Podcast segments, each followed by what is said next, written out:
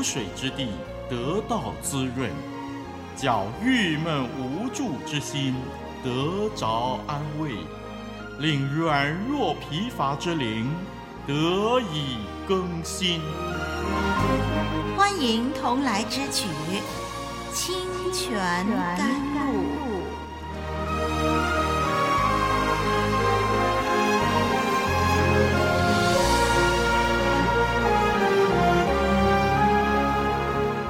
平安网络上的朋友，在众多的网站当中，感谢您点选活水之声的网站。我是节目主持林丽文。盼望每一次在网络上的交流，使我们更靠近神，也使我们活得加倍精彩。这一集在清泉甘露节目当中，我愿意从创世纪继续跟您研究有关挪亚方舟大洪水的真实历史。让我们一同翻开圣经创世纪第七章第十到二十四节，我们来看。创世纪第七章十到二十四节，一块来念吧。过了那七天，洪水泛滥在地上。当挪亚六百岁二月十七日那一天，大渊的泉源都裂开了，天上的窗户也敞开了。四十昼夜降大雨在地上。正当那日，挪亚和他三个儿子闪、含、雅弗，并挪亚的妻子和三个儿妇都进入方舟。他们和百兽各从其类，一切牲畜各从其类，爬在地上的昆虫各从其类，一切禽鸟各从其类，都进入方舟。凡有血肉，有气息的活物都一对一对的到挪亚那里进入方舟。凡有血肉进入方舟的，都是有公有母，正如神所吩咐挪亚的。耶和华就把他关在方舟里头。洪水泛滥在地上四十天，水往上涨，把方舟从地上飘起，水势浩大。在地上大大的往上涨，方舟在水面上飘来飘去，水势在地上极其浩大，天下的高山都淹没了，水势比山高过十五肘，山岭都淹没了。凡在地上有血肉的动物，就是飞鸟、牲畜、走兽和爬在地上的昆虫，以及所有的人。都死了，凡在旱地上鼻孔有气息的生灵都死了，凡地上各类的活物，连人带牲畜、昆虫以及空中的飞鸟，都从地上除灭了，只留下挪亚和那些与他同在方舟里的。水势浩大，在地上共一百五十天。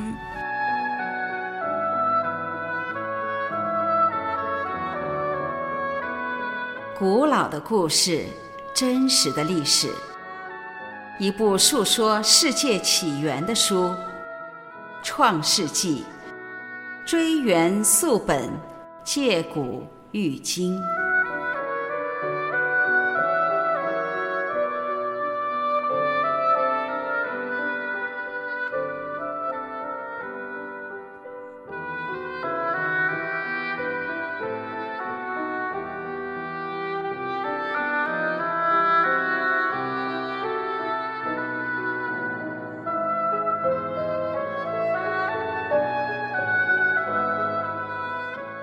从刚才我们读的这段经文里，是记载神所执行的灾难性的审判。神认为最好的方式，就是让这个世代的恶人全部死亡，才好警告其他人神将来的愤怒。常常听到一些人在读到有关神的审判的时候，就会觉得神太严厉了。人们会说，神不是充满慈爱吗？为什么有时候却觉得神很残忍呢？听众朋友，当一个病人身上长了一颗毒瘤，作为医生，他必须赶紧把它切除，才能够保住病人的命。毒瘤的切除必须彻底，否则日后又会旧病复发。所以，医生切除毒瘤不是医生残忍，反而是因为要保住病人能够活命。罪恶已经充满大地，人终日所思想的尽都是恶，人的罪已经达到顶端。神必须彻底除灭、更新整个世界，否则世界将步入无可救药的地步。从刚才所读的经文，我们看见两种的结局，两个的世界：一个是进入方舟的人和一切活物，被神耶和华安全地关在方舟里；在方舟外面的世界呢？这些人和一切的活物无一幸免。挪亚与神同行，他在神眼前蒙恩，因此他得以经过审判，进入新的世代。我们看见这段的经文多次的出现“进入方舟”“进入方舟”这样的字眼，重复的在第十三节、十四节、十五节那里出现。这些进入方舟的人和活物，在方舟里都得以存活。让我们看第十节吧。第十节说：“过了那七天，洪水泛滥在地上。”是的，正如神自己的宣告。神在第七章的第四节，他叫挪亚安排各样走兽活物进入方舟。他说：“再过七天要降下大雨，七天登船就绪。七天的时间一到，洪水真的来了。是的，神的话语没有儿戏。在第十一节提到洪水来临的准确日期，那是挪亚六百岁的那一年二月十七日的那一天。水从什么地方来到大地上呢？这段经文说，大渊的泉源都裂开了。这个很可能是地面有重大的变动，或者是火山活动而带来排山倒海的水，可能是海床突然间往上升，以致海水涨溢到地面，又或者是地底下的水涌出地面等等。总之，在地面上有大量的水倾泻而出。还有呢？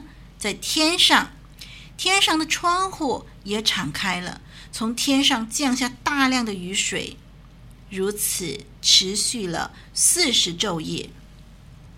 在第十二节说，四十昼夜降大雨在地上。让我们留意第十四节所提到的活物，进入方舟的活物，有人，就是挪亚一家八口。还有什么呢？百兽、牲畜、昆虫、禽鸟。我们可以对照《创世纪》的第一章二十一到二十五节。我们一起来看《创世纪》第一章二十一到二十五节。我们对照那里有关于神所造的各种的活物。在第一章那里呢，有五组五类的活物，而在这里第七章十四节提到进入方舟的呢，只有四组的活物，其中少了水中的生物，因为水中生物在方舟之外依然是可以生存的。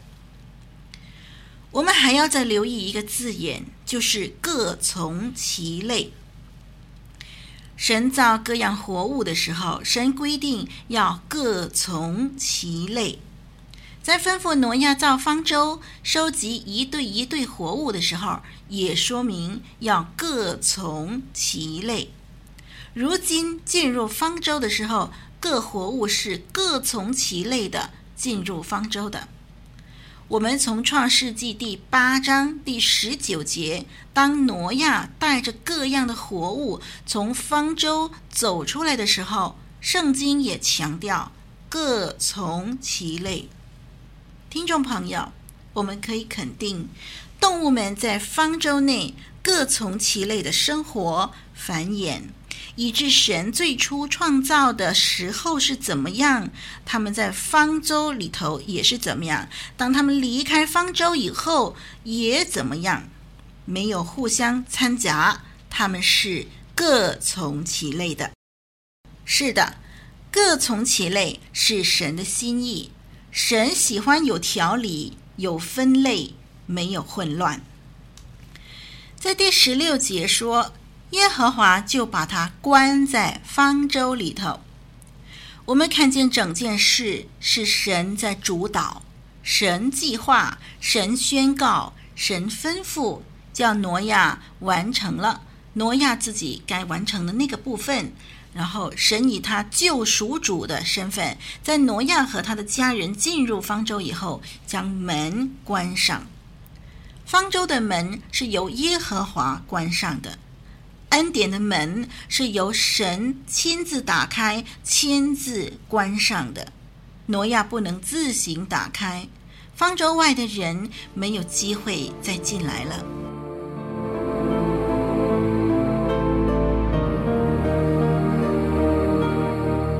天地过去，主的话长存；天地毁坏，主的话长新。清泉甘露，林立文，真诚陪伴你，同走生命路。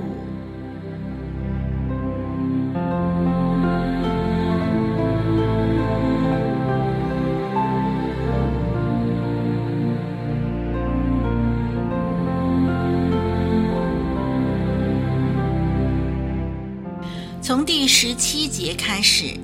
记载了洪水泛滥在地上四十天，水往上涨，把方舟从地上飘起。往上涨的“上涨”这个字眼，在希伯来文词语当中是一个军事用语，指打胜仗。这个字“上涨”现在用在洪水泛滥、审判世界，神的审判借洪水除灭罪恶，真理。战胜罪恶，上涨这个希伯来文的军事用语，打胜仗的意思，实在在这里头呢，啊，意义深远了。我们看第十八节到二十四节这段经文，十八节到二十四节有几个重复的字，触目惊心。水势浩大，水势在地上极其浩大。还有呢，就是都淹没了，都淹没了这些字眼，以及都死了，都死了，都从地上除灭了。第二十节说，水势比山高过十五肘，那么十五肘也就是差不多七公尺。当时洪水的水位高的超过高山的七公尺。这可以使得方舟稳定地漂浮在水面上。我们知道，从创世纪的第六章十五节指出，方舟的高度是三十肘。我们假定船身的吃水度是船身高度的一半儿，那么水深的这个深度就足以使到方舟不至于搁浅了。弟兄姐妹，我们看到神很细心、很周到。他在愤怒当中审判世界之余，他没有忘记施恩看顾他所爱的对象。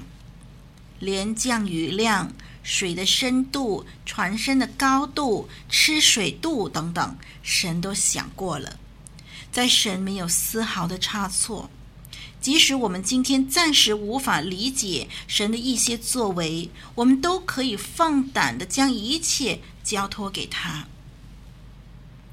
洪水事件证明神有能力，并且有权柄，自由地对待他的创造。我们看到经文的字里行间，显示神是在极度愤怒当中审判罪恶。这更显得神恩典的救赎是何等的宝贵，因为蒙恩的人不见得比灭亡的人更优秀，只不过因为他蒙神的施恩。所有的人都是该死的，只是因为某人愿意承认自己的过犯，愿意降服在神面前的时候，就得到神的接纳了。在今天的研究里，我们看到强调洪水的起因是滔天罪行充斥大地，人类只有强暴和败坏，没有任何善行。是不是人类没有权利追逐放荡的生活，任意享受世上的福乐呢？答案很简单，一切不在真理当中的欢乐都是罪。同时，人生只有一次，而不是无限的轮回。这次的审判预告了末世的事件。主耶稣曾经用这段的经文比拟末日最后的审判。那个时候，所有恶人都将被除去，只有一人得以进入新天新地。好。那我们这段经文暂时就研究到这儿，我们期待下一集节目的播出。我是丽文，神祝福你，再会。